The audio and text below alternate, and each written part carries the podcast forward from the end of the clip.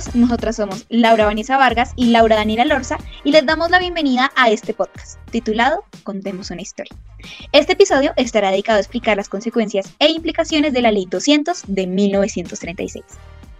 Claro que sí, estamos muy emocionadas de traerles esta historia que combina lo ficcional con datos históricos reales para contextualizar lo que implicó la Ley 200 de 1936. Es decir, vamos a partir de la pregunta de cuáles fueron los impactos sociales que generó la Ley de 200 de 1936 en la primera mitad del siglo XX en Colombia. Exactamente, Dani. Pero para ello es muy importante contextualizar a nuestros oyentes de esta ley. Por esto empezaremos con algo así como una antesala de lo que serían las problemáticas de la propiedad antes de esta ley. Con ustedes, Albert Barry, quien nos contará cuatro características del patrón de desarrollo del control de tierra y de su uso desde la época de la independencia de Colombia, que originalmente se llamó Gran Colombia. Hola a todos, gracias por esta invitación. Pues bueno, primero es de precisar que una de las características es la ambigüedad que ha existido acerca de quién controla la tierra. Esto también ha obedecido a una combinación de situaciones donde la propiedad no se le ha definido jurídicamente y de inconsistencias entre la ley y la práctica, lo que ya sabemos. Pues también tenemos una segunda característica que quiero resaltar y es que el Estado ha sido un actor importante o potencial por diversas razones. La más obvia, el hecho de que la mayor parte de la tierra agrícola explotada fue una vez de dominio público, así las decisiones del Estado acerca de cómo enajenar esa tierra y en qué condiciones eran esenciales la manera de poner en práctica las leyes de tierras era en parte un asunto de capacidad administrativa del gobierno. Entonces, este actuó como árbitro entre las partes que tenían disputas de tierras. Lo tercero es que el Estado no fue un actor coherente porque las diversas partes tenían visiones algo diferentes acerca de los problemas agrarios, pero aún más importante porque los gobiernos favorecieron sistemáticamente a los grandes poseedores, mientras que el gobierno nacional adoptó una amplia gama de posiciones dependiendo del partido, en el poder, la situación y otros factores.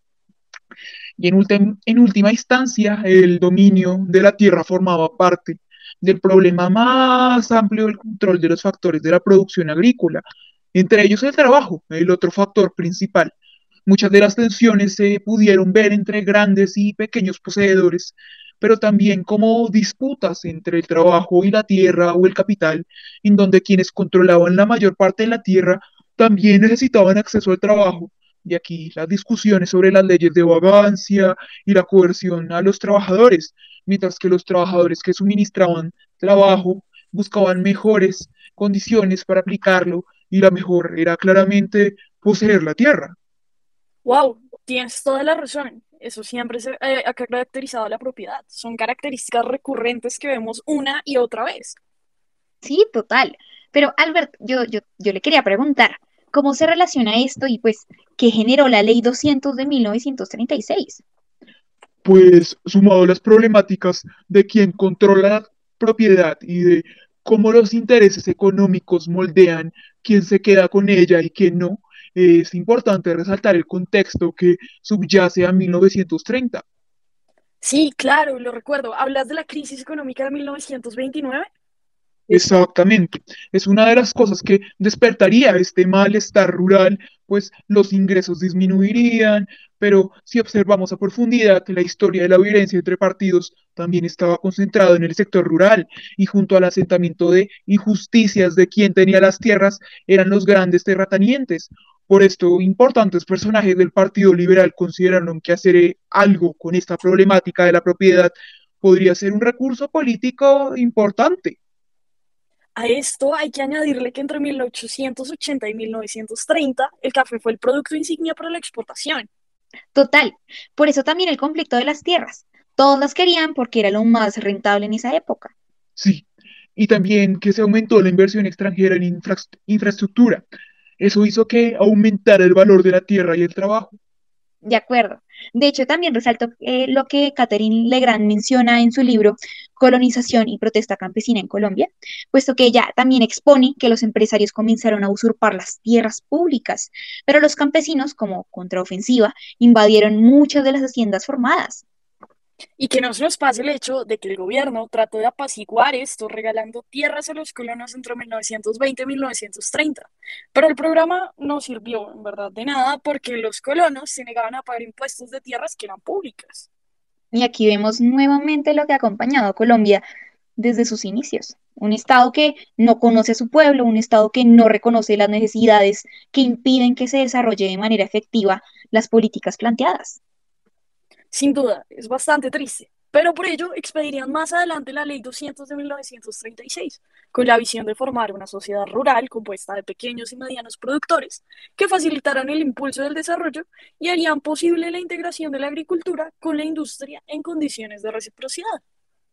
Para hablar un poco más de esta ley, nos acompaña Elsie Marulanda, quien en 1989 realizó un análisis exhaustivo de esta política agraria y luego aplicó sus estudios en la región del Sumapaz. Bienvenida, Elsie. Buen día. Muchas gracias por invitarme a hablar de este tema fundamental en el sector agrario que tanto suena hoy en la actualidad para analizar el trasfondo de una ley tan crucial como lo fue la Ley 200 de 1936. Cuéntanos, por favor, cuáles eran los puntos claves de esta ley. En primer lugar, esta ley definió como propiedad privada los terrenos poseídos por particulares entendiendo por posesión la explotación económica del suelo. Esto es muy importante.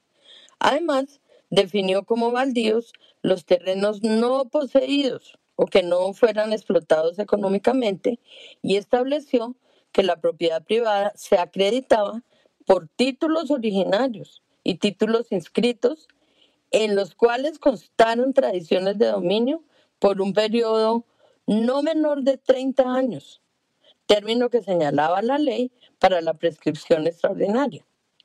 Quienes fueran poseedores entonces tenían derecho a hacer suyo el terreno que ocupaban mediante el pago del precio de ese suelo. Esta ley también pues estableció la extinción de dominio a favor del Estado sobre las tierras incultas. Es decir, si no se cultivaban durante 10 años continuos a partir de su vigencia. Prohibió la tala de bosques con el objeto de preservar las vertientes de agua. Estableció reglas especiales para juicios de lanzamiento y posesorios, como obligación de la inspección ocular, suspensión de la ocupación de hecho, también penas de arresto a quienes reincidieran en la ocupación y obligación de pagar mejoras.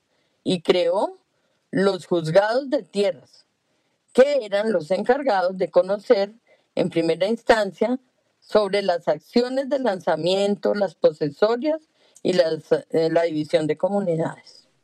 Y cuéntanos de toda esa reglamentación. ¿A qué fue lo que más apelaron los campesinos y los colonos? Bueno, las más utilizadas por los campesinos para reivindicar sus derechos fueron especialmente las establecidas en los artículos 4 y 12, los que hablaban de la legalización en la tenencia de las tierras junto con la solicitud de inspecciones oculares y, eh, a, sus, a sus tierras o a sus parcelas. Entonces los terratenientes, por su parte, hicieron un uso pues recurrente de las disposiciones sobre las reservas forestales, con lo cual demandaron el lanzamiento de los campesinos ocupantes de las zonas montañosas de sus propiedades. Bueno, pero especialmente en esta ley fueron importantes sus limitaciones. Cuéntanos, por favor, un poco más al respecto. Mm, dentro de las limitaciones de la ley 200, pues vale la pena destacar como esta no contempló ninguna disposición acerca de los arrendatarios de predios rurales. Así que este sector quedó por fuera totalmente del alcance de la reforma, constituyéndose esto pues en una grave deficiencia de la ley, pues por los problemas que enfrentaban estos campesinos y por la situación de injusticia en el régimen de los contratos establecidos por las haciendas. Y además dejó por fuera el ámbito de los jueces de tierras el conocimiento de las demandas sobre de, ese exceso y deslinde de baldíos. Lo mismo que los conflictos originados en las relaciones de trabajo entre los propietarios y los arrendatarios. Notable, teniendo en cuenta que los baldíos siempre han sido objeto de discusión en este país y en ese momento se, se constituían como una gran problemática en la tenencia de tierras. Y luego de la expedición de la ley se dio lugar a más conflictos, según tengo entendido. Es verdad, sí. Después de la expedición de la ley 200 del 36, aparecieron nuevos, nuevos conflictos que fueron protagonizados por pequeños propietarios, colonos, arrendatarios, lo que significó, pues que, que los enfrentamientos tradicionales entre los que eran propietarios y los campesinos hubiesen desaparecido. Y por el contrario, lo que se hicieron fue que se agudizaron y se profundizaron. Lo interesante es que esta reforma, que en un principio se supone que favorecía a los colonos, terminó favoreciendo a los terratenientes que habían usurpado las tierras, siendo de ayuda para que éstas ya no fueran de dominio público, sino que se considerara propiedad privada. O sea, no les funcionó. Sí, efectivamente. La tasa de, de Sí, efectivamente, la tasa de privatización de tierras públicas incrementó drásticamente, pues, según Legrand, de un promedio de 60.000 hectáreas por año entre 1931 y 1945, aumentó a 150.000 hectáreas, y entre 1946 y 1954 a 375.000 hectáreas. Bueno, finalmente, pues, el eje central del enfrentamiento como en los años anteriores, siguió siendo el libre acceso tanto a la tierra como a las servidumbres de aguas, como al tránsito, bueno, y lo demás. Las formas eh, que asumió el conflicto fueron básicamente el litigio judicial y la invasión de tierras, fue lo que eh, se, se vino presentando. Pero entonces cuéntanos cómo se desarrolló el conflicto agrario del que tanto se habla a partir de la expedición de esta ley. Una vez entrada en vigencia y establecidos los juzgados de tierras, eh, tanto los colonos como los hacendados solicitaron eh, inspecciones oculares a sus predios e invocaban el artículo 24 pues, de la ley de la que estamos hablando. Estas solicitudes tenían como fin pedir al juez que constara, que constatara, dijéramos, que verificara el carácter de poseedores de las parcelas o de las haciendas. Además que confirmara sus linderos, que determinara los cultivos y finalmente pues también que afirmara el derecho que tenían los poseedores por la explotación económica del suelo. Tengo entendido que lo que pasó ahí fue que los dueños de las haciendas recurrieron a la policía para desalojar a los colonos, ¿no? Efectivamente, muchos propietarios de hacienda, para impedir que los colonos que se habían establecido en sus tierras alegaran posesión y reivindicaran sus parcelas basados en el derecho de compra que les otorgaba la ley, pues buscaron la intervención de las autoridades de policía. ¿Para qué? Para desalojar a los colonos de los terrenos que ocupaban. Varios pues obtuvieron por medio de documentos o declaraciones Mm, fraudulentas, ¿no? Que el colono modificara su situación jurídica. Además, por su parte, gran cantidad de campesinos que estaban establecidos como arrendatarios en las haciendas, pues se valieron de los beneficios otorgados por la ley para desconocer sus obligaciones con los propietarios y proclamarse colonos, así invadiendo masivamente los predios de particulares. Estas invasiones ocasionaron múltiples pleitos y dieron lugar a la expulsión legal y violenta, además, de arrendatarios y a la posterior extinción de esa forma de explotación de, de las haciendas, ¿no? Otra cosa importante que ocurrió al respecto fue la popularización de las parcelaciones. Bueno, lo que sucedió ahí fue que en medio de reclamaciones de posesión y dominio sobre terrenos de las distintas haciendas, la solución que encontraron los hacendados fue la parcelación, que fue apoyada por los juzgados de tierras pero que aunque no todas, a menudo se daban en condiciones injustas, en donde los, los parceladores se presentaban delante del campesino para proponerle la venta, pero al mismo tiempo iban con el comprador y entre ellos dos, pues fijaban precios abusivos para las mejoras, mientras que además amenazaban al campesino con lanzamientos. Ciertamente hubo atropellos de parte y parte, pero esto tuvo unas implicaciones políticas muy importantes. Especialmente porque antes de la ley 200 los enfrentamientos de tierras tenían un carácter de enfrentamientos de clase. Se llegó a cuestionar el régimen de propiedad de la tierra y el sistema político mediante la impugnación del poder hacendatario y latifundista. Básicamente el campesinado se había convertido en un sector de presión social muy importante para lograr reformas en lo social y lo político. Esto había sido posible gracias a la acción conjunta que realizaron las diversas organizaciones campesinas que se habían convertido en bases sociales muy importantes de las organizaciones políticas que se enfrentaban en ese momento al sistema bipartidista. Sí, sí, lo que pasa es que al entrar en vigencia la ley 200, eh, pues este panorama cambió notablemente. El Estado se convirtió en el mediador legítimo de los conflictos y además en el interlocutor del, del campesinado, ¿no? El gran hacendado dejó de ser el único opositor del campesino y este comenzó a actuar en el terreno pues de la institucionalidad, lo que significó además cambiar la dimensión política de su lucha. Fue así como la ley 200 adquirió un papel político, pero además ideológico. Y como usted en algún punto de su libro lo mencionó, si bien es cierto, se dio una transformación ideológica, política de un sector del campesinado, esta situación no repercutió en la solución real del conflicto agrario.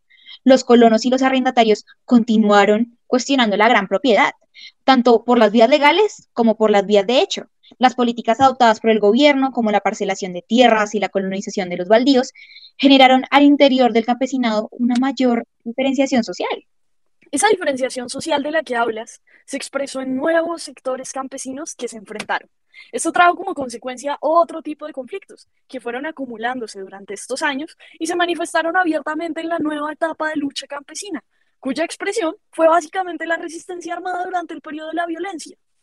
Claro, claro, pues después de 1936 los conflictos empezaron a presentarse con mayor intensidad entre los propios campesinos. Es decir, pequeños propietarios, los parceleros, arrendatarios y los colonos. Algunos de los grandes propietarios resolvieron sus problemas, tanto de orden financiero como con sus trabajadores, vendiendo las haciendas o parte de estas al Banco Agrícola Hipotecario, al departamento o a la nación o en otros casos también dividiendo las grandes haciendas para dar lugar a fincas de mediana extensión, más manejables y, que fueran productivas, ¿no? También quiero resaltar que la hacienda, que no solo era una institución productiva, sino una entidad política en Colombia, empezó su proceso de desintegración.